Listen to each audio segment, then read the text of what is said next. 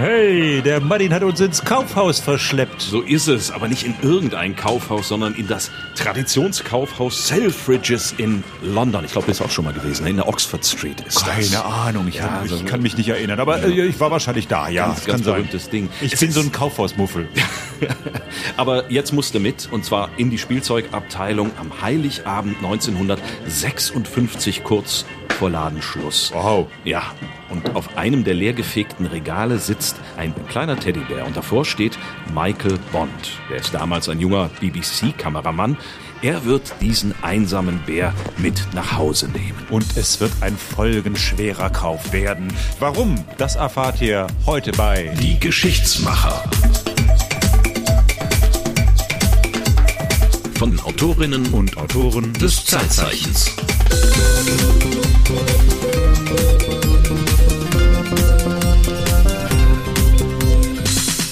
Wir hatten es ja schon ab und zu mal mit Stoffbären zu tun. Ich erinnere mich da an eine Folge über Margarete Steif. Genau, die mit dem Knopf im Ohr. Also nicht die, also- die Margarete, sondern der Bär halt. Ne? Genau, richtig. Es war eine schöne Folge. Ihr solltet noch einmal reinhören. Es ist, glaube ich, schon eine ganze Weile her. Und Fast Maren Jahr. Gottschalk war damals zu Gast. Genau. Wir aber müssen sparen. Ihr wisst warum. Wir verdienen ja immer noch kein Geld mit diesem Podcast. Und deshalb ist nur der Martin hier heute. Ja. Damit das sich irgendwann sieht's wieder aus. ändert und wir vielleicht jemand- jemanden einladen, den wir dann vielleicht auch noch, vielleicht, vielleicht sogar Geld dafür geben können müsst ihr uns liken. Ihr müsst sagen, toller Podcast. Ihr müsst uns überall Kommentare hinterlassen. Ihr müsst auf den sozialen Netzwerken für uns die Werbetrommel rühren. Und gerade in der Weihnachtszeit ist das doch jetzt wunderbar, abends zu Hause zu sitzen und einen Podcast zu hören, der auch noch was mit Teddybären und Weihnachten zu tun hat. So sieht es aus in der Tat. Der Bär, um den es heute allerdings gehen wird, Den äh, euch der Martin aufbinden wird.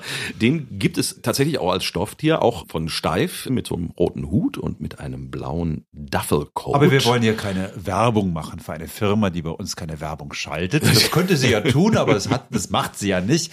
Nein, also den gibt's auch von anderen Firmen. Ne? Genau. Und der ursprüngliche, den Michael Bond damals 1956 bei Selfridges in London gekauft hat, der war nicht von Steif. Wir wissen nicht genau, von wem es war, aber auf jeden Fall kein Steifbär. Der Bär, um den es heute geht, ist aber auch gar kein Stoffbär, sondern ein richtiger Bär.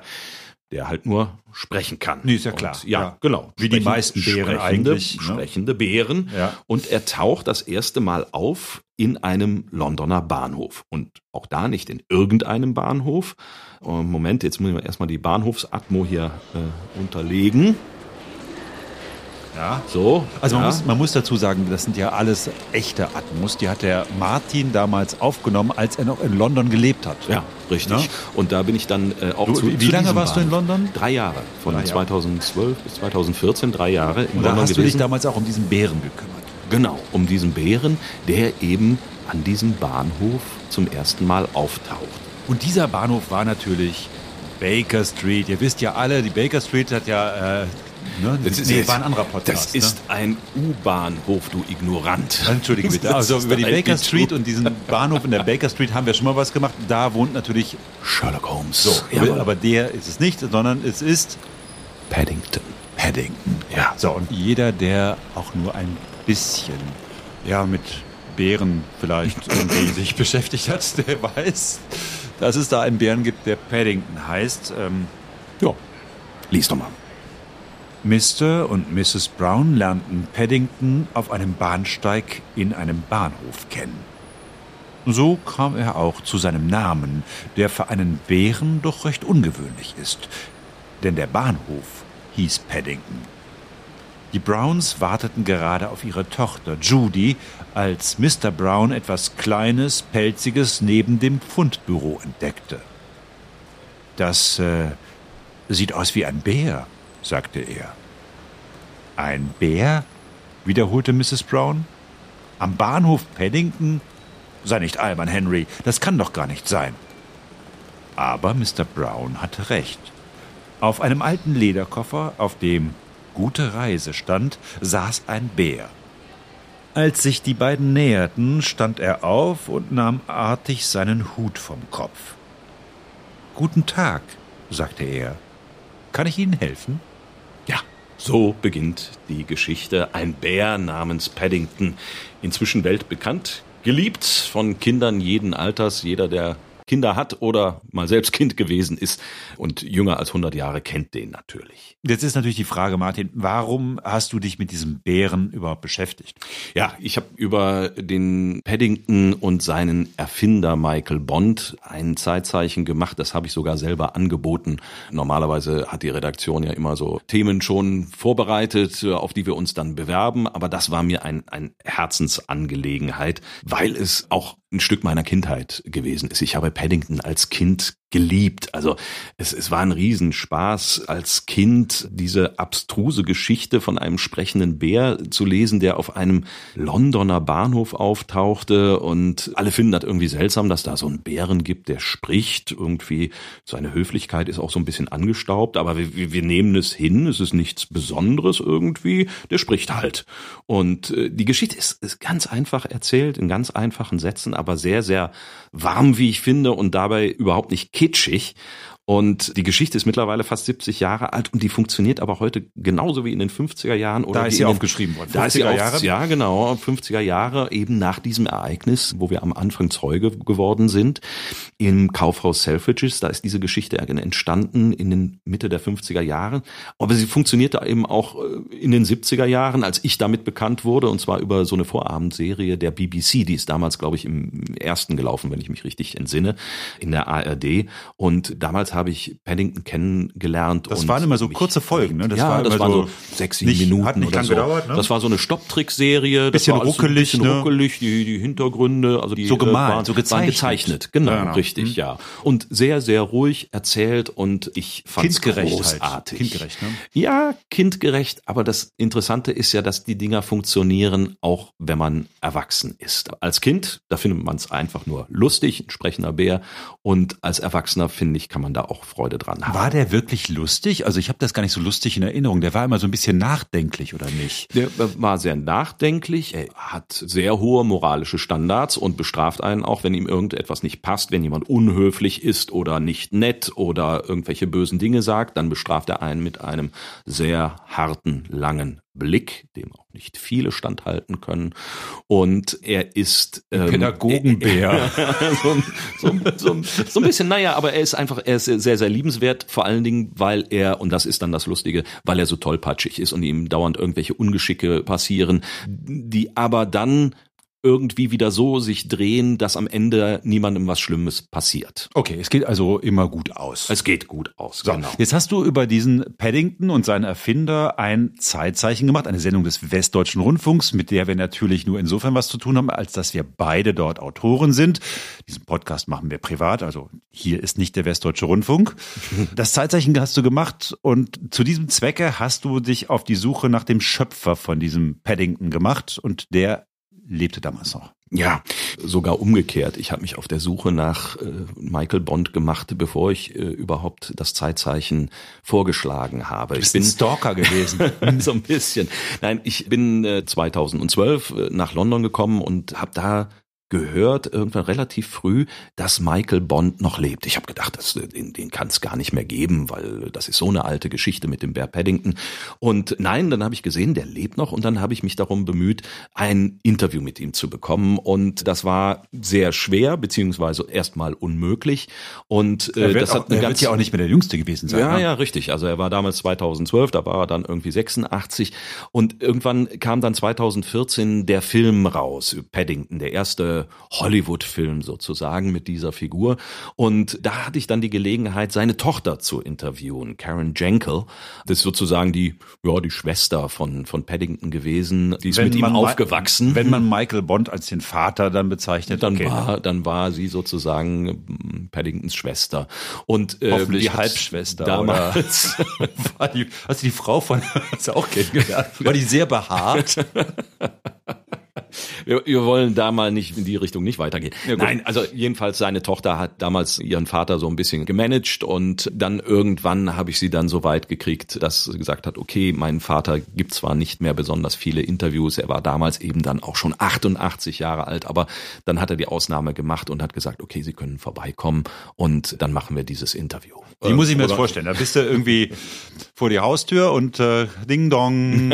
ja, so ein bisschen ja. war das so. Also Michael Bond muss man dazu sagen, das ist in dem Fall nicht ganz unwichtig. Michael Bond hat damals in Little Venice gelebt. Little Venice, ich weiß nicht, ob du dich daran noch erinnern kannst. Ein Das Stadtteil war so von eine London. ziemlich eigentlich edle Gegend, ne? So sieht sie aus. Es ist auch eine, eine bessere Gegend, Da Wohngegend muss man viel London. Geld haben, wenn ja, man da wohnen Ja, ja, möchte. natürlich. Ja. Und zwar ist das so ein typisches Stadtviertel von London, Little Venice, Klein Venedig. Gab's auch so Hausboote, ne? Genau, da Ah, sind, ja. da sind so laufen mehrere Kanäle zusammen, daher auch eben der Name und da liegen dann so Hausboote, ist sehr malerisch und da gibt's dann diese typischen Londoner Stadthäuser mit diesen weiß gekelkten Fassaden und diesen weißen Säulen, die davor stehen und dann schwarze Fensterrahmen, Wir schwarze reden Türen. über so ein, so ein Bilderbuch London. So, genau, so wie man sich das vorstellt und wie man es in den Filmen immer sieht. Und zwar nur einen Steinwurf vom Bahnhof Paddington entfernt. Also das ist wirklich drei Minuten zu Fuß. Da war ich erst im Bahnhof in Paddington, da wo die Atmo eben herkam und habe da Interviews gemacht und dann bin ich rübergegangen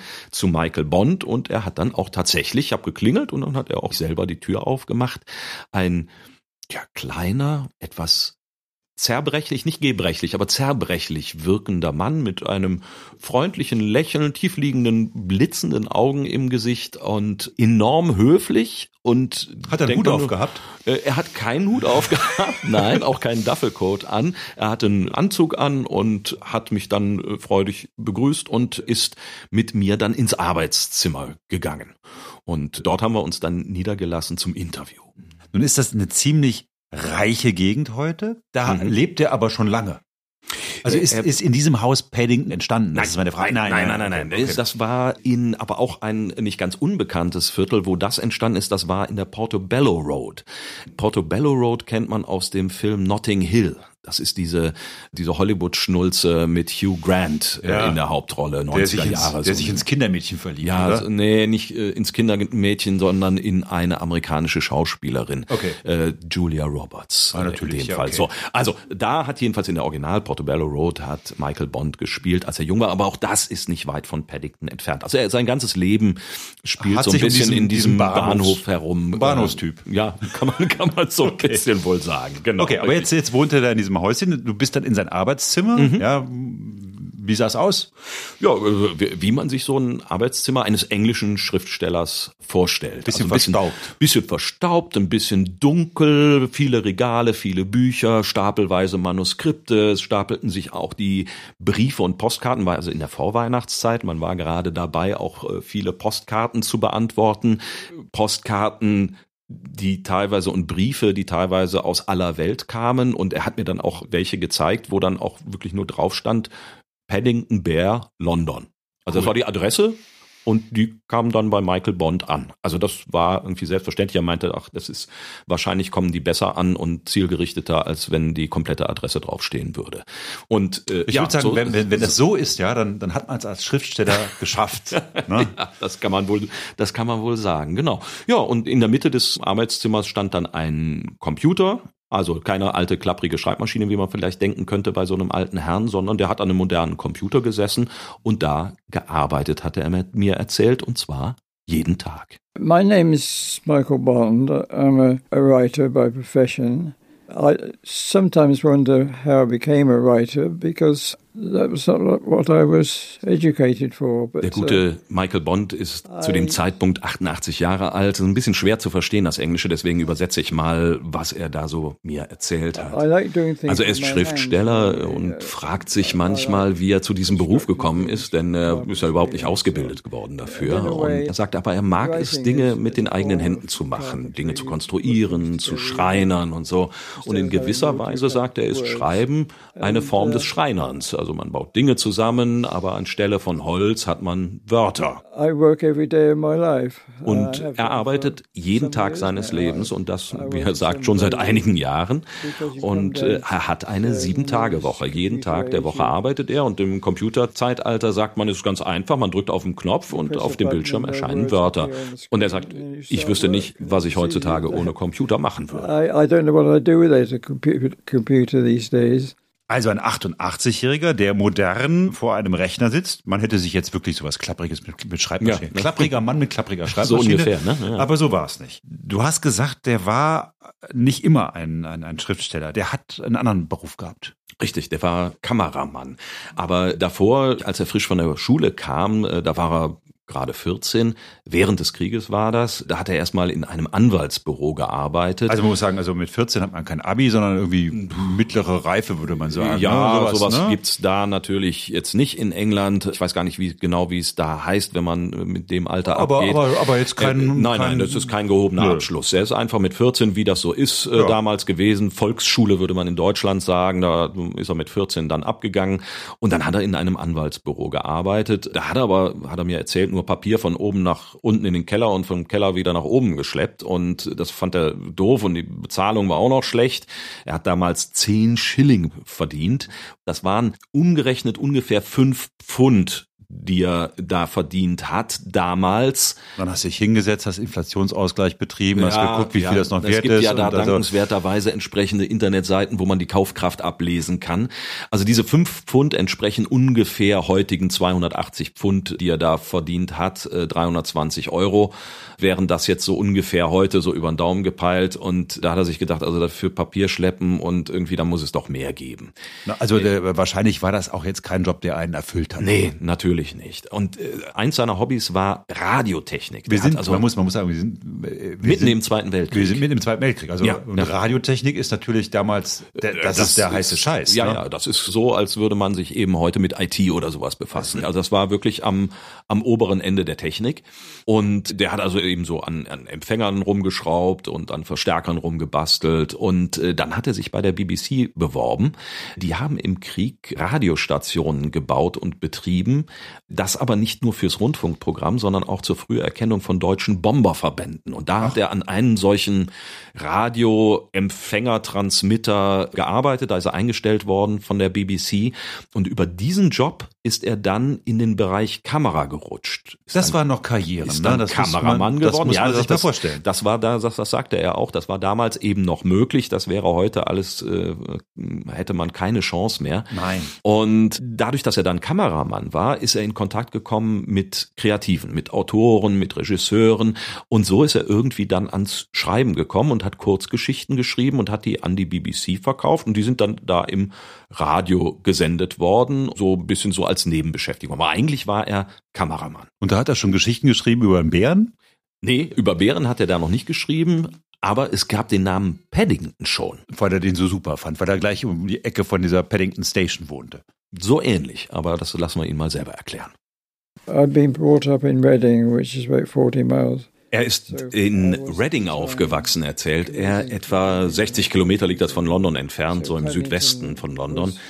Und deswegen ist er damals von Reading aus nach London gependelt, als er fürs Fernsehen gearbeitet hat. Und Paddington war der Name des Bahnhofs, an dem er in London immer ankam.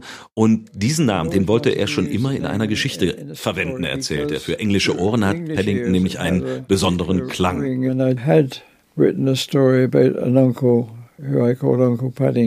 Er hatte eine Geschichte über einen Onkel geschrieben, den er Onkel Paddington nannte. Aber dann dachte er, nee, Paddington werde ich dafür nicht verwenden. Er nannte ihn stattdessen Onkel Parkington und äh, hat dann den Namen Paddington für etwas Besonderes aufgehoben. Und als er dann auf die Geschichte mit dem Bären stieß, hat er sich gedacht, das passt zu einem Bären. Das hat einen wichtigen Klang, das vermittelt Autorität, aber irgendwie nett auch. Und er wäre sicherlich ein ganz anderer Bär geworden, wenn er ihn zum Beispiel nach Victoria Station benannt hätte, dann wäre es natürlich ein Mädchen geworden, Victoria, oder wenn er den Bären nach irgendeinem anderen Bahnhof benannt hätte.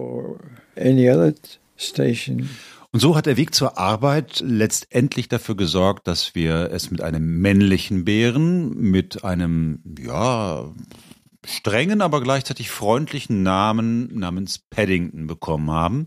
Paddington, finde ich, klingt auch im Deutschen irgendwie nett. Ja. Also, Also- es, es ist ganz komisch, man weiß gar nicht warum, aber es hat irgendwie einen netten, freundlichen Klang. Genau. Jetzt ist für mich natürlich die Frage, du, du hast diese, diese Folge anfangen lassen in einem Kaufhaus, hast uns da mit Kaufhausmusik beschallt und äh, hast Du hast uns, mitgesungen, komm. Und ja, ist ja auch nett. Wir sind in der Vorweihnachtszeit im Moment. Man muss es vielleicht sagen. Vielleicht hört ihr das ja auch erst im Januar Oder oder, im Ostern, Februar ja. oder Ostern. Ist egal. Im Moment haben wir hier Vorweihnachtszeit. Draußen wird es langsam kälter und äh, heute ist der erste Tag, wo auch der Weihnachtsmarkt in Köln eröffnet. Also wir sind in einer etwas weihnachtlichen Stimmung. Warum hast du mich da nochmal zusätzlich reinversetzt? Weil eben das der Tag war und der Moment war, als Paddington als Bär in das Leben von Michael Bond getreten ist. Das war an Heiligabend 1956. Aber an dem Tag ging es erstmal gar nicht um irgendeine Geschichte, sondern um ein Geschenk für seine Frau. I was very busy in television, but I had some time off, and I hadn't er hatte damals beim Fernsehen ziemlich viel zu tun, aber an diesem Tag hatte er frei und noch nicht alle Einkäufe erledigt, die er erledigen musste. Also ist er nach London in die Einkaufsstraße und London war zu diesem Zeitpunkt schon fast leergefegt. Und als er dann vor dem Kaufhaus Selfridges stand, fing es an zu schneien. Also ist er reingegangen und herumgeschlendert und dann kam er in die Spielzeugabteilung, wo er eigentlich nie hinging, denn er hatte damals noch keine Kinder. Da war auch niemand sonst, alle hatten ihre Einkäufe schon erledigt und da war dieses eine Regal mit einem kleinen Bären. And there was this one shelf with a small bear. Und er sah sehr traurig aus und er dachte, diese große leere Abteilung und niemand in der Nähe, ich nehme ihn mit hat ihm leid getan, er kaufte ihn, hat ihn mit nach Hause genommen und ihn seiner Frau als so eine Art Weihnachtsstrumpffüllung zusätzlich zu den normalen Weihnachtsgeschenken geschenkt. Aber eigentlich hat er beiden gehört, weil Bären sowas eigenes haben, sagte er. Er glaubt, Bären habe etwas, das sie von den meisten anderen Spielzeugen unterscheidet, dass sie irgendwie was an sich haben, weswegen man ihnen seine eigenen Geheimnisse anvertrauen kann. Sie werden niemandem sonst erzählt. Ja, der Bär erzählt es nicht weiter. Ja, und irgendwie ertappt man sich dann dabei, sagt er, dass man mit dem Bären spricht. I think there's something about them you feel you could tell them your secrets and they're not going to tell anybody else. So you do find yourself talking to them. Wir haben ja diese Folge über Teddybären gemacht, nämlich den Steif-Teddybären. Mhm. Ich erinnere mich noch grob daran, dass das eigentlich, dass der seinen Namen bekommen hat, weil der amerikanische Präsident den geschenkt bekommen hat. Ne? Teddy Roosevelt. So, aber eigentlich ein urdeutsches Produkt. Mhm. Also, das heißt, Paddington war eigentlich ein Deutscher. Also oh, so, ein, so, ein, eine lange Ahnenreihe, wenn man sie zurückverfolgt. Ja, also ich meine Margarete Steif mit ihrem Teddybären, mit dem sie sehr erfolgreich geworden ist, die hat vor allen Dingen in den USA, die, die, die hat, hat ihn, ihn erfunden. Gemacht, erfunden und berühmt gemacht. Vor allen Dingen dann über den Umweg USA ist er dann als Teddybär wieder nach Europa zurückgekommen. Das war allerdings dann in den 1900er, 10er, 20er Jahren. Das heißt, als Michael Bond den Teddybären auf dem Regal da im Kaufhaus Selfridges gesehen hat, ist das auch schon ein halbes Jahrhundert her gewesen. Okay, der, der, der Teddybär hat sich auf jeden Fall in der Zwischenzeit etabliert als seriöses Kinderspielzeug, was ja. gerne bekuschelt wird. Nun muss man sich natürlich die Frage stellen, du bist auch so ein Typ, Martin, du würdest ja auch einen Teddybären kaufen. ich, ich weiß, hatte auch du, viele Teddybären. Ja, ich weiß das. Es gibt Menschen, die sich so einen infantilen Zug erhalten. Mhm. Ne? Und er ist ja offenbar einer davon, dieser Schriftsteller. Jetzt stellt sich mir die Frage, wahrscheinlich du in deiner kindlichen Erinnerung wolltest natürlich jetzt erstmal mal wissen, gibt's den Bären noch?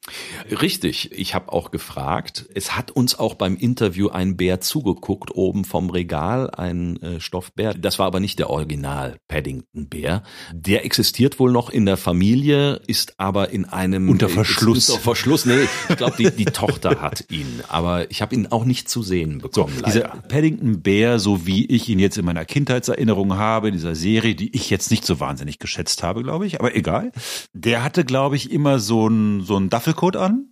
Ja, genau. Und eine Mütze so, auf dem Kopf. Ja, so ein schwerer, das für die Leute, die das nicht wissen, was ist ein Duffelcoat, das ist so ein, so ein schwerer, ursprünglich für die Armee gemachter Wollmantel, dreiviertel lang ungefähr. Und der hat dann so Knebelknöpfe vorne und ungewöhnlich für einen Mantel eine Kapuze. So, und äh, das in Blau, das hat Paddington getragen und so ein Ollenhut. Genau, richtig, ja. Dieses Original, was er gekauft hat, sah das schon so aus? Nein. Also, wie er an den Hut gekommen ist und an den Duffelcoat, das erzählt Michael Bond auch selber. Das waren Details, die er hinzugefügt hat, nach und nach. Ähm, so, also das, das, das war noch ein nackiger Teddybär, den er da hatte.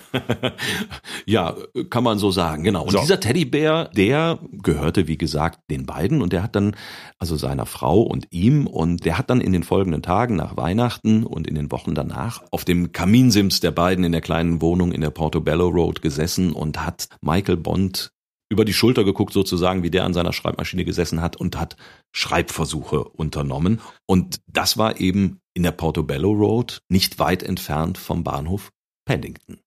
I didn't sit down and intend to write a book. I simply had a Er hatte gar nicht vor, ein Buch zu schreiben, sagt er. Da war nur ein weißes Blatt Papier in der Maschine. Und um seine Gedanken dann in Gang zu bringen, hat er sich gefragt, was wohl passieren würde, wenn ein echter Bär auf dem Bahnhof Paddington auftauchen würde. Und so schrieb er die ersten Worte auf sein Papier. Und das war das Erste, was er eigentlich vorhatte, nur um seinen Geist anzuregen. But in actual fact, it, it caught my fancy, and I found myself adding to it. In those days, I wore a duffel coat. Aber es regte eben auch seine Fantasie an. Und dann hat er angefangen, die Geschichte zu erweitern. Und damals trug er selbst so einen Duffelcoat, wie wir ihn eben beschrieben haben, aus alten Regierungsbeständen und einen Buschhut. Und er fing an, dieser Figur kleine Dinge hinzuzufügen. Das Gute daran war, sagt er, dass er es gar nicht als Geschichte konzipiert hat für andere, sondern nur für sich selbst zum Vergnügen geschrieben hat. I wasn't writing it as a story. Er hat es nicht für eine bestimmte Altersgruppe geschrieben und als er nach etwa zehn Tagen dann ungewollt ein Buch in den Händen hielt, hat es sich als sehr nützlich herausgestellt, dass er es eben nicht als Kinderbuch geschrieben hat. Und er sagt, er glaubt, dass hätte er es als Kinderbuch geschrieben, dass die Kinder es vermutlich gehasst hätten. Und er wollte eigentlich nur sich selber eine Freude machen und hatte dann das Glück, dass es damals eben auch anderen Leuten gefallen hat. So it was really done to please myself, and it's my good fortune that it pleased a lot of other people at the time. Es ist ja ganz erstaunlich, dass vielen Leuten erstmal überhaupt Teddybären-Geschichten gefallen. Ähm, pff. Erstmal muss man ja sagen, das Vorbild ist ein Raubtier, ja, ein Mhm. Bär, Mhm. ja, durchaus in der Lage, einen Menschen zu töten. Ja, ein Koala-Bär jetzt vielleicht nicht, aber, Aber äh, sonst ja- die größeren Arten, ja. Er ist ja auch kein Koalabär. Er Nein, ist, nee, nein. er ist, er ist schon, was ist er überhaupt ein Bär? Ein Braunbär? Egal. Er ist auf jeden Fall ein Bär und Bären. Ich habe das knallhart recherchiert, kommen wir gleich dazu. Okay, also ein Bär ist auf jeden Fall ein Tier, was in der Lage ist, Menschen zu töten. Dem zieht man jetzt natürlich einfach mal ein paar Klamotten an und einen Hut auf den Kopf und dann pff, lässt man ihn einfach sprechen. Das muss man ja auch nicht erklären. Klingt irgendwie komisch, ne? Eigentlich ist es komisch. Ja, aber es äh, funktioniert ja ganz offensichtlich. Der Erfolg zeigt es. Ja, aber Und, man äh, fragt sich doch, warum ist es so? Fragst du dich das nicht? Also ich meine, warum der spricht? Ne, warum er spricht und warum, warum du das nicht hinterfragst und warum du das nicht total bescheuert findest, ein Raubtier in, äh, in Klamotten zu stecken und auf bestem Englisch irgendwie parlieren ich zu glaube, lassen. wir sind halt alle, du jetzt offensichtlich nicht, aber sonst alle Menschen auf dieser Welt sind sozialisiert worden mit Teddybären. Wir finden das seit Kindheit, sind Teddybären da, sie sind abends für einen da, sie, man kann mit ihnen knuddeln, sie sehen knuddelig aus, sie folgen dem Kindchenschema. Ich glaube, das ist relativ einfach zu erklären, warum man dann, äh, wenn man als Kind so einen Teddybären gehabt hat und als Kind vielleicht auch Geschichten gehört hat dazu, warum man dann auch als Erwachsener da äh, eine Beziehung zu hat und warum da ein Bär wie Paddington dann auch entsprechend äh, ja die Emotionen rührt, auch Ja, als ja. Erwachsener. Ja, ja. Ja, Stell mich nur ja. da als herzloses Wesen. Aber ähm, na gut. Es ist, äh, wir hinterfragen es nicht, der fängt jetzt plötzlich an zu sprechen. Ja, und dass wir das nicht hinterfragen, das hat auch einen Grund. Es wird erklärt, warum Paddington so gut Englisch spricht. Aber warum er überhaupt spricht, das wird nicht erklärt. Und das wäre auch keine gute Idee gewesen, sagt Michael Bond. Warum? Das hat er mir erklärt.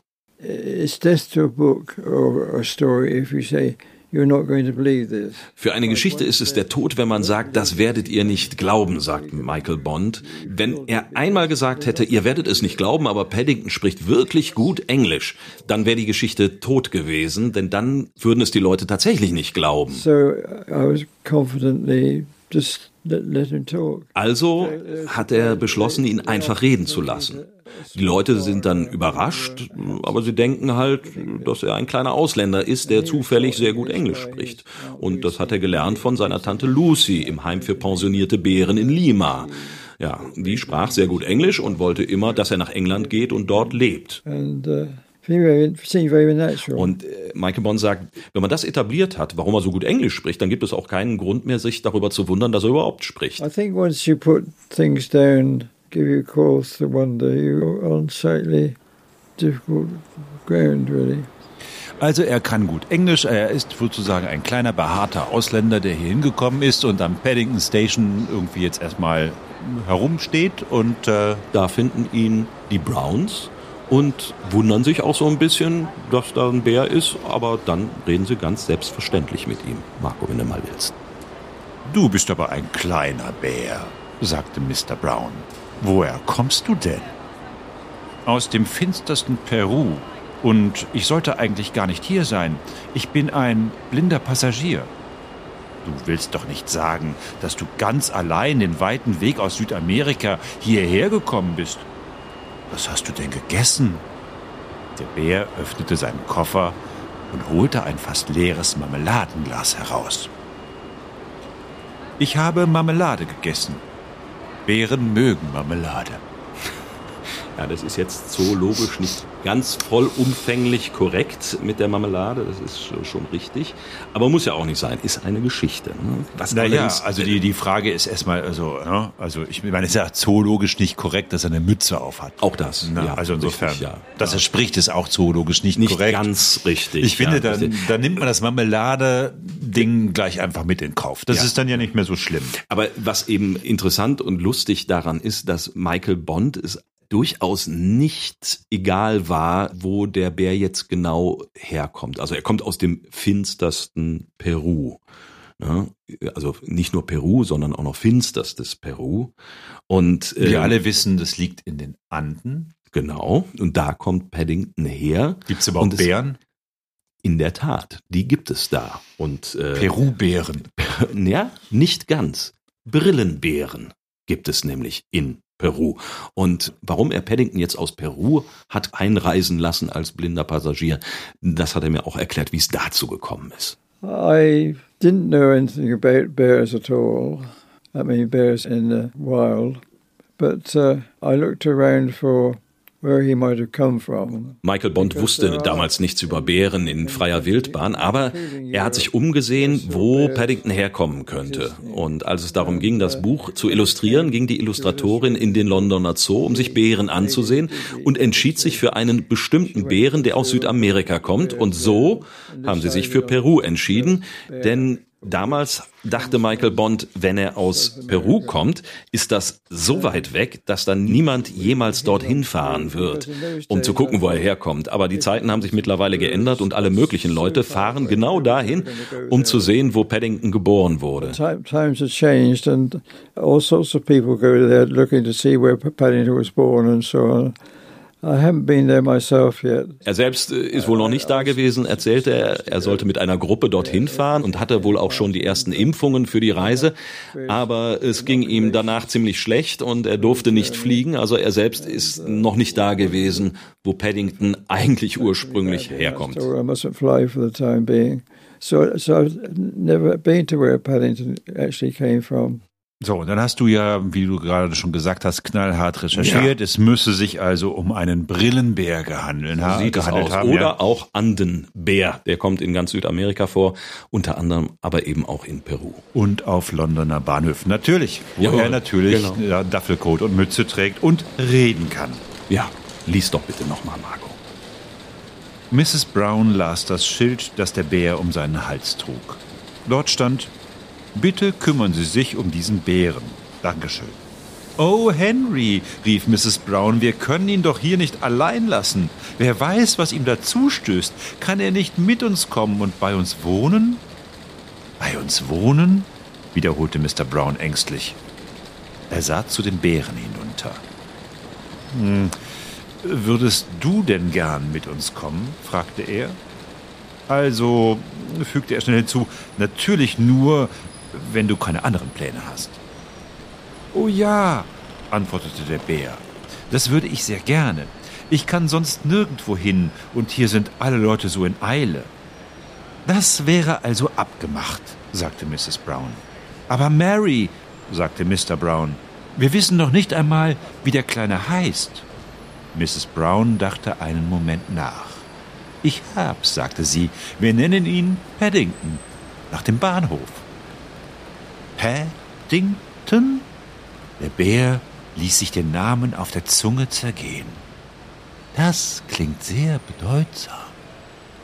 I made people who found him on the station based on my mother and father. Die Leute, die ihn da auf dem Bahnhof auflesen, also Mr. und Mrs. Brown, sind seiner Mutter und seinem Vater nachempfunden, hat mir Michael Bond erzählt. Denn die hatten ein weiches Herz. Seine Mutter hätte auf jeden Fall auf das Etikett um seinen Hals geschaut, auf dem steht, bitte kümmern Sie sich um diesen Bären, danke. And she would have immediately wanted to look after him. Und sie hätte sich sofort um ihn kümmern wollen. Und sein Vater, der war ein Beamter bis in die Fingerspitzen, der hätte sich gefragt, ob das wohl alles so seine Richtigkeit hat. My father, being a civil servant to his fingertips, would wonder if they were doing the right thing, and uh, he'd uh, be a bit worried about it. Jetzt geht's ja alles ein bisschen durcheinander. Also Michael Bond hat also die beiden Finder von diesem Bären seiner eigenen Familie nachempfunden. Gleichzeitig hast du gesagt, dass dieser Paddington auch noch irgendwie Parallelen zu seinem eigenen Vater hätte. Also Ja, irgendwie ja. scheint er da irgendwie seine gesamte Familie und Herkunft Mit durcheinander eingebracht zu wursteln. Ja, ja, so ist es auch. Und äh, ja, Ja. Und, und der Vater war offenbar Beamter. Der Vater war Beamter und alles, was so an beamterlicher Charaktereigenschaft in ihm gesteckt hat, das hat er eben diesem Mr. Brown mitgegeben. Und das Höfliche, was sein Vater auch eben immer hatte, das hat er Paddington mitgegeben. Aber nicht nur die Höflichkeit, sondern auch dieses starke Gerechtigkeitsempfinden, von dem wir am Anfang gesprochen haben. Auch das stammt wohl von seinem Vater. I think there's more in Paddington Viele glauben, sagt Michael Bond, dass er wie Paddington wäre, aber er sagt, sein Vater war ein sehr freundlicher Mann und sehr, sehr höflich, der niemals ohne Hut aus dem Haus ging, weil er immer etwas auf dem Kopf haben wollte, das er zur Begrüßung lüften konnte, wenn er irgendjemanden traf. I even have pictures of my father in the sea with his hat on in case he met somebody. Ähm, und Michael Bond sagt, er hat sogar Bilder von seinem Vater im Meer wo er mitten im, im Meer steht, im Wasser steht, mit einem Hut auf. Nur für den Fall, dass er jemanden zufälligerweise treffen könnte. Er wäre sehr unglücklich gewesen, keinen Hut zum Lüften zu haben. Und noch etwas war charakteristisch für seinen Vater. Obwohl er sehr gut erzogen war und nicht aufbrausend, hat er nicht vor Leuten gekuscht, die über ihm standen. Wenn er Recht hatte, dann war er im Recht und da war er sehr beharrlich. Und genauso äh, sei Paddington auch, sagt Michael Bond. If he thought he was in the right, he was in the right and he stuck his feet in. Paddington's like that. In diesen Paddington-Geschichten geht ja dann auch oft was kaputt. Dieser Mhm. Paddington neigt dazu, aus Versehen irgendwelche Dinge, immer aus Versehen, äh, Klar, Dinge natürlich. zu Nie- zerstören. nie- nie bewusst. Äh, Nein, also- das, äh, so, so war Vater auch, ja. also eher so ein, so ein tollpatschiger Depp, ein bisschen. Nee, ich, ne? also ich glaube, das ist dann tatsächlich Fantasie und diese Tollpatschigkeit. Äh, da äh, hat er mir nichts davon erzählt, dass das jetzt nur in seiner Familie in irgendeiner Form von Generation zu Generation heruntergereicht worden sei. Aber in den Geschichten macht sich das natürlich äh, besonders gut und äh, vor allen Dingen für Kinder ist das natürlich dann immer der Höhepunkt. Marco liest doch noch mal. Wir sind immer noch im Bahnhof. Hier entlang, Paddington, sagte Mr. Brown. Ich bringe dich zum Imbissstand. Und das tat Mr. Brown auch. Paddington hatte noch nie so viele Leckereien auf einmal gesehen und wusste gar nicht, wo er anfangen sollte. Er war schrecklich hungrig und durstig und kletterte auf den Tisch, um besser sehen zu können. Mr. Brown drehte sich weg und versuchte so entspannt auszusehen, als ob er jeden Tag mit einem Bären am Bahnhof Tee trinken würde.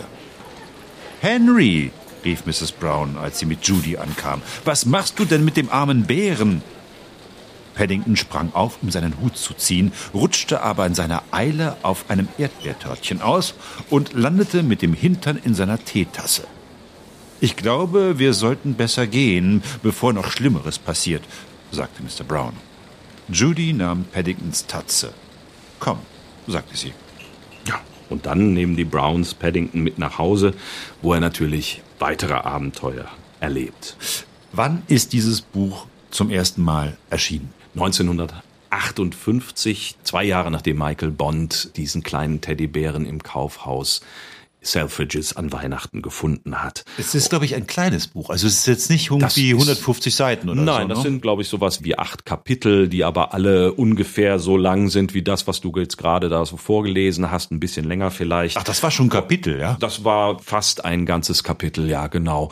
Und natürlich dann eben illustriert mit Bildern. Und das ist von einer Länge, die man natürlich dann auch Kindern abends im Bett gut vorlesen kann. Also insofern war auch das ideal. Wobei man jetzt sagen muss, der hat das ja geschrieben, wie er gesagt, für sich und nicht darauf irgendwie abgestellt, Richtig. dass das für Kinder ist, sondern Ja. dann Es war eine nette kleine Geschichte. Man, man könnte ja auf den, den, den Gedanken kommen, dass er sich schon gedacht hat, ach, guck mal da, mach mal so eine Länge, dass Eltern das gut vorlesen können. Nö, nö, nö, nö, war, das war Zufall, alles ja. nicht, das war mehr oder weniger Zufall und die Geschichte hat funktioniert und er hat dann noch ein paar weitere Abenteuer geschrieben, also nicht nur die Geschichte am Bahnhof, sondern danach noch jeweils so Kapitel mit drei, vier Abenteuern und dann ist das erste Buch 1958 erschienen, ist aber nicht das letzte geblieben. Insgesamt sind, ich glaube, 26 Bücher mit Paddington erschienen in Ach. den 60 Jahren danach, immer mit Geschichten von dem kleinen Bären. Ähm, Aber immer selbe Ganze- Strickmuster. sehr ähnliches Strickmuster, natürlich. Also er gerät in irgendwelche Situationen herein, ungewollt und äh, reißt alles nieder und gerät in Kalamitäten, aber alles natürlich relativ harmlos und am Ende geht's auch dann gut aus wieder, weil Paddington muss natürlich überleben und das ist ein, ist ein Erfolgsrezept gewesen. Also dieses erste Buch ist in 30 Sprachen übersetzt worden, die Folgebücher dann zum großen Teil auch und äh, mit sämtlichen Folgebüchern hat das eine Gesamtauflage von 35 Millionen erreicht. Das ist also echt eine ziemliche Größenordnung. Dazu gab es dann Hörbücher und Trickfilme, zwei Spielfilme, 2014 und 2016, glaube ich, war es dann mit äh, Hugh Grant und mit Nicole Kidman als die jeweiligen Bösewichter, die dem kleinen Bären dann wirklich auch an den Pelz wollen. Und äh, Gibt's, gibt's die schon in den Büchern? Äh, die Bösewichter? Nein, die gibt's in den Büchern nicht. Das ist natürlich so eine Geschichte, da habe ich mich auch mit Michael Bond drüber unterhalten. Da hatte er am Anfang eine Sorge, denn wir haben ja gerade gesagt, das sind alles ganz kleine Geschichten gewesen, so Portionchen, Häppchen, die da erzählt worden sind. Und wenn man da einen Spielfilm draus machen will, dann äh, geht das natürlich nicht einfach irgendwie 20 von diesen Geschichten aneinander zu kleben, sondern da muss man einen dramaturgischen Bogen schaffen und dann braucht man einen großen Gegenspieler. Und da hatte Michael Bond anfangs ein bisschen Sorge, dass das alles nicht so in seinem Sinne passieren würde. Und er war dann aber auch relativ intensiv in die Produktion eingebunden und war, so hat er mir jedenfalls gesagt, mit dem ersten Film damals, als wir gesprochen haben, gab es nur den ersten Film, war er sehr, sehr zufrieden mit Nicole Kidman als böse Museumsdirektorin, die den Bären aus Peru, aus dem finstersten Peru, ja, ausstopfen und ausstellen will in Was- ihrem Museum. Ist ja, okay, aber äh, Nee, das ist nicht okay, das soll sie nicht machen. es handelt sich ja bereits um einen Stoffbären. ja. Insofern wäre ihm ja gar nichts passiert. Nein, nein, es ist kein Stoffbär, das ist eine Fehleinschätzung, das ist ein echter Bär. Man hat die Stoffbären, aber er, in der Geschichte ist er ein echter Bär aus dem finstersten Peru. Darf man das überhaupt sagen? Findest du das ist Peru? Äh, Ich nehme mir die Freiheit. Ich glaube, in den neueren Übersetzungen steht da tatsächlich tiefstes Peru und nicht mehr finsterstes Peru, weil Gibt das es sonst das, das bei den Engländern auch? Also bei uns wurde ja zum Beispiel bei allen Pippi Langstrumpf-Geschichten Mhm. durfte jetzt der, der Vater nicht mehr Negerkönig sein, ne? Mhm. was er ja ursprünglich war, Ja. weil das N-Wort drin steckt. Richtig. Klar. Das ist Peru ist gerade noch so okay wahrscheinlich. Wie gesagt, also im Englischen bin ich mir nicht ganz sicher, aber in den deutschen Versionen, da habe ich auch eben mal neuere Versionen in der Hand gehabt. Da steht dann eben nicht mehr finsterstes Peru, was ich sehr lustig finde, aber klar, mit der aktuellen Ja, du Diskussion. findest das natürlich lustig. Ja, ja, du ja, musst aber- ja auch nicht im finstersten Peru leben. Das ja. ist richtig. Und also Michael Bond hat auch erzählt, dass ihn Leute aus Peru gefragt haben, also finsterstes Peru, also es waren Fans von seinen Geschichten und die haben dann gefragt, finsterstes Peru, wo soll denn das genau sein? Und äh, da hatte er natürlich jetzt keine wirkliche Antwort drauf, weil er hat sich das natürlich ausgedacht. Ja, es ist halt ein bisschen wie Takatuka-Land. Ne? Ja, so. ja, und. Lima, äh, ja. So, aber, Ähm. aber, aber ich meine, da, da wird natürlich mittlerweile bei so einem Bären jedes Wort auch auf die Goldwaage gelegt, weil Paddington ist ja mittlerweile, zumindest für die Briten, nicht irgendein Bär. Also ich erinnere mich an ein Video mit der Queen Mhm. zu irgendeinem Geburtstag, glaube ich. Ich, glaube, weiß es war das äh, 70. Thronjubiläum. Ja. So, und Mhm. da äh, trinkt der Tee mit der Queen. Ja. Da trinkt Paddington mit der Queen Tee. Und das heißt irgendwie, dieser Paddington ist so eine Art britisches Nationalsymbol. ja, britisches Nationalsymbol, auch so eine Art ja, Botschafter für Großbritannien in der Welt, so das freundliche Gesicht Großbritanniens, könnte man sagen. Ähm, so wie äh, James äh, Bond der harte Typ ist, ist dann Paddington halt eher so, so der, so ein bisschen, der ja, weichgespülte, der so Menschen wie dich anspricht. Ja, genau. genau, richtig. Aber es ist wirklich ein Symbol. Also anderes Beispiel in den 80er Jahren, als der Eurotunnel gebohrt worden ist, da gab es dann, als die große Durchbruchszeremonie war, also, also als der, der, der Tunnel der, zwischen europäischem Festland und Großbritannien, Großbritannien genau, da hat man von zwei Seiten angefangen zu graben, von, okay. von der Insel aus und von Frankreich aus. Und als man sich dann begegnet ist tatsächlich und sich getroffen hat und haben der Durchbruch Fran war. Haben die Franzosen Käse durchgereicht? Das weiß ich nicht, aber andersrum wurde ein Paddington Stoffbär durchgereicht als Begrüßung und das war eben dann das Symbol Großbritanniens während dieser Zeremonie. Also da war eben Paddington auch mit dabei. Und in London gehört Paddington mittlerweile zum Stadtmobiliar. Also das ist so ein bisschen wie, mh, wie, wie James Bond, hast du eben erwähnt. Sherlock äh, Holmes. Sherlock Holmes, da haben wir dann auch die entsprechenden Orte, die dazugehören. Oder Harry Potter, ne? das ist so um einen neueren vielleicht auch zu erwähnen.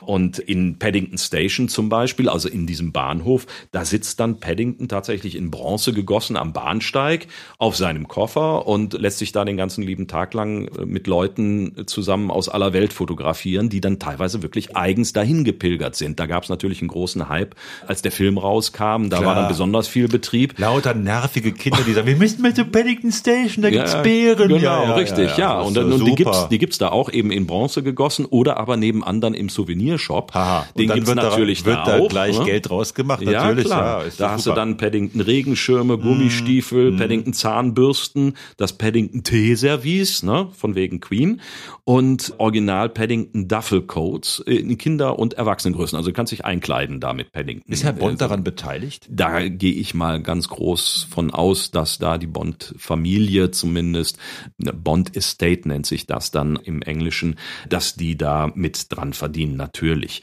Ja, und ich bin dann natürlich auch dahin gestiefelt in diesen Souvenirshop und habe mit der Shopbesitzerin gesprochen, Jackie Tyson. Und die sagt, äh, für viele Familien aus Asien, aus Europa, aus Amerika, egal woher, ist dieser Ausflug zum Bahnhof Paddington ein fester Teil des, des Londoner Touri-Programms. He's very British. People just love that part about him, I think. Er ist sehr britisch, sagt sie, und das lieben die Menschen. Sie sind mit Paddington aufgewachsen und haben ihre Begeisterung ihren Kindern und Enkeln weitergegeben. Weil er ein sanfter Charakter ist, er hat nichts Schroffes und kann sich in ihn hineinversetzen, wenn ihm seine kleinen Missgeschicke passieren. Also Paddington funktioniert generationsübergreifend und weltweit. Also in Kyoto genauso wie in Kapstadt, in Cancun oder in Gastor Rauxel halt. Oder im finstersten Peru. Ja, so ist es. Naja, also, dass wir Europäer so verschrobene Briten und ihre Höflichkeit ja irgendwie gut finden, kann ich verstehen. Dass die Japaner das gut finden, hätte ich jetzt nicht so gedacht. Aber ja, gut, wunderbar.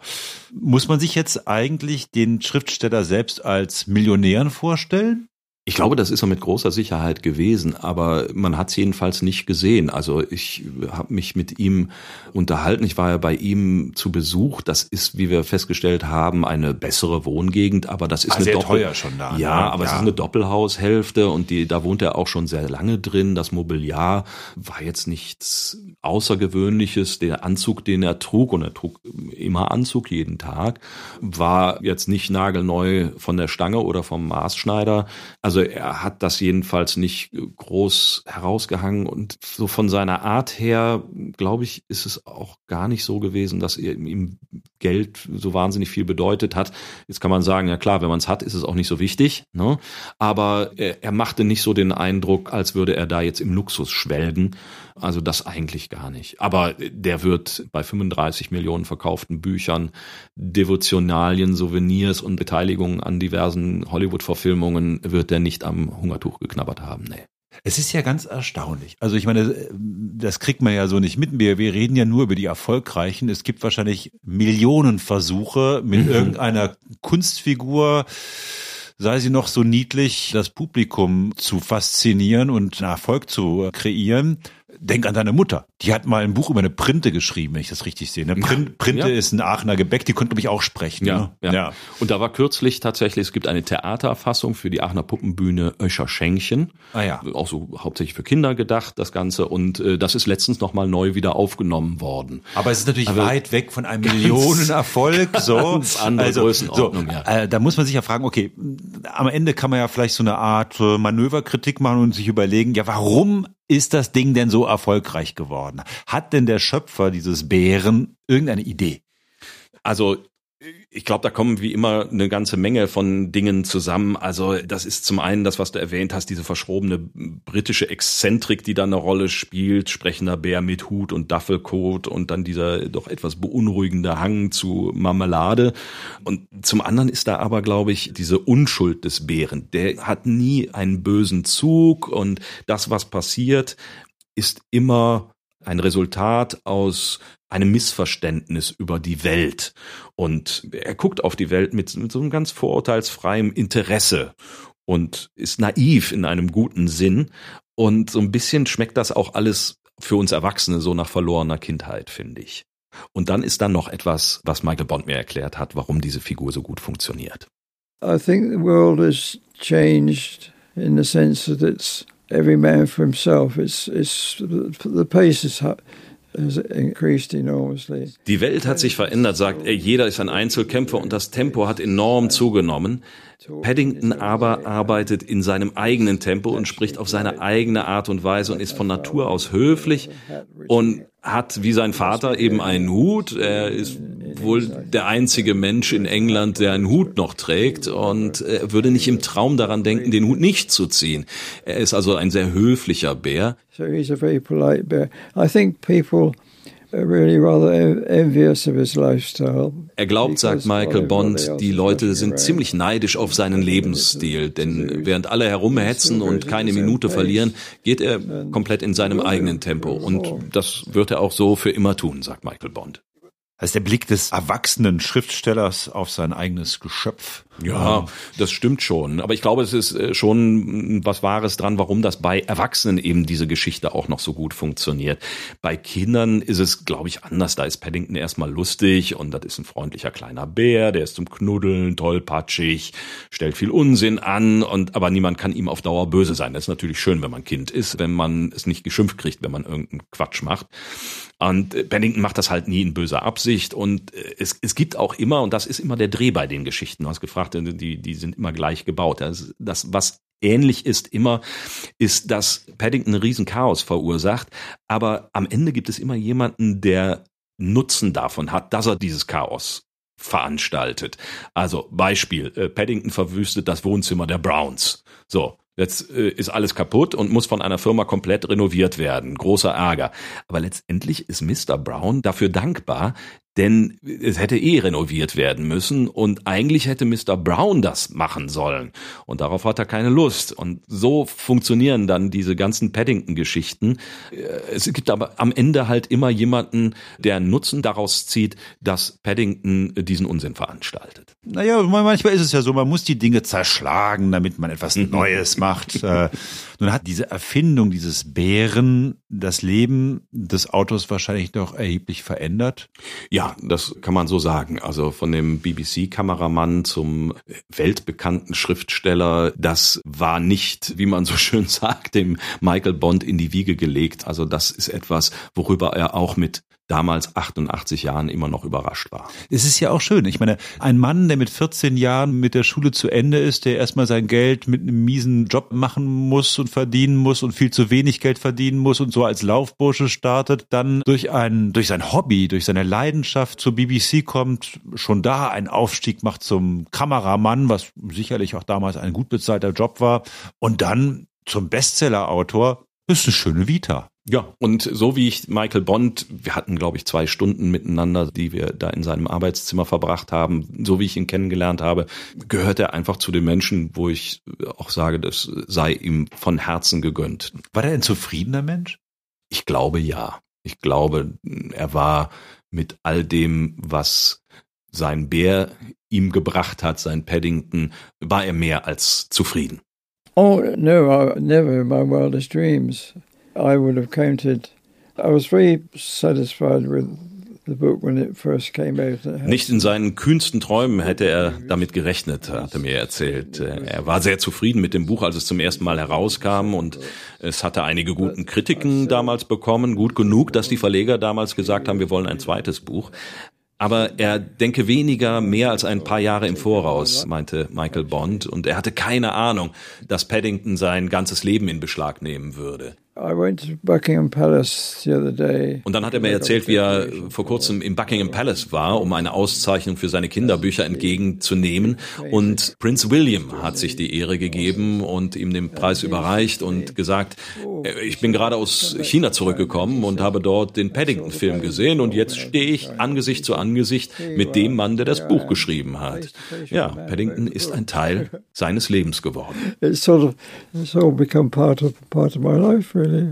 Paddington lebt noch immer. Wer weiß, wir werden wahrscheinlich noch die ein oder andere Verfilmung der Abenteuer des, dieses Bären irgendwie erleben. Das heißt, er hat seinen Schöpfer überlebt oder ist er noch am Leben, der? Nein, äh, ich habe ihn 2014 getroffen. Wie gesagt, da ist er 88 gewesen und äh, er ist dann 2017 verstorben, drei Jahre später, also mit 91 Jahren. Und ja, Paddington hat seinen Schöpfer überlebt und ich glaube, er wird auch noch eine ganze Weile weiterleben. Zunächst natürlich in seinen beliebten Büchern, aber es wird auch einen neuen Hollywood-Film geben, Paddington in Peru mit äh, Antonio Banderas übrigens und äh, der soll Ende 2024, Anfang 2025, also in einem guten Jahr, soll der in die Kinos kommen. Also die Zukunft von äh, Paddington ist gesichert und ich glaube auch, dass dieser kleine tollpatschige Bär noch von Generation zu Generation weitergereicht werden wird und ich denke, deswegen sollte auch Paddington das letzte Wort in dieser Geschichtsmacherfolge Folge haben.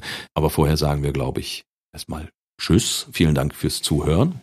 Wenn euch diese Folge über einen Bären gefallen hat, dann sagt es doch bitte. Und zwar allen Liebhabern von Kuscheltieren, Zoologen, Biologen, Bärenexperten, Herstellern von Mützen und Duffelcoats und allen, die an Bahnhöfen auf kleine behaarte Bären treffen.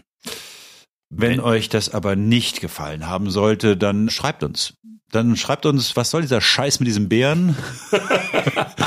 ich will nicht so eine behaarte Nummer hier erzählt bekommen. Ich möchte harte Fakten über Geschichte. Reißt euch mal am Riemen, auch wenn jetzt bald Weihnachten ist. Aber dann schreibt uns und bitte nur uns unter www.diegeschichtsmacher.de. Da gibt es alle Kontaktmöglichkeiten und noch diverse andere Folgen der Geschichtsmacher. Schreibt uns, kommentiert. Wir freuen uns über Hörerpost und wir antworten auch garantiert. Und jetzt muss ich nochmal lesen. Ne? Und jetzt musst du nochmal lesen, genau. Ich sag schon mal Tschüss. Die Browns machten ihm Platz in einem kleinen Sessel, und Mrs. Bird brachte ihm eine Tasse Tee und einen Teller mit warmem Marmeladentoast. Und jetzt sagte Mrs. Brown, musst du uns deine Geschichte erzählen. Du hast bestimmt jede Menge Abenteuer erlebt.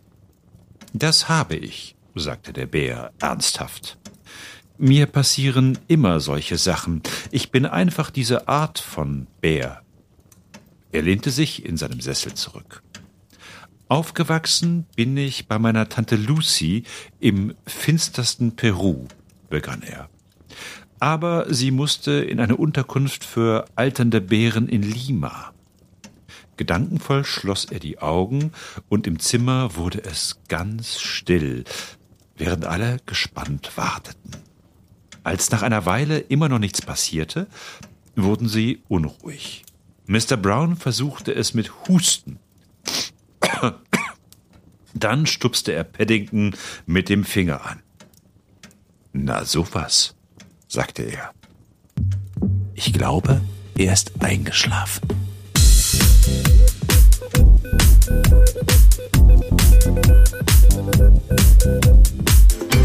Musik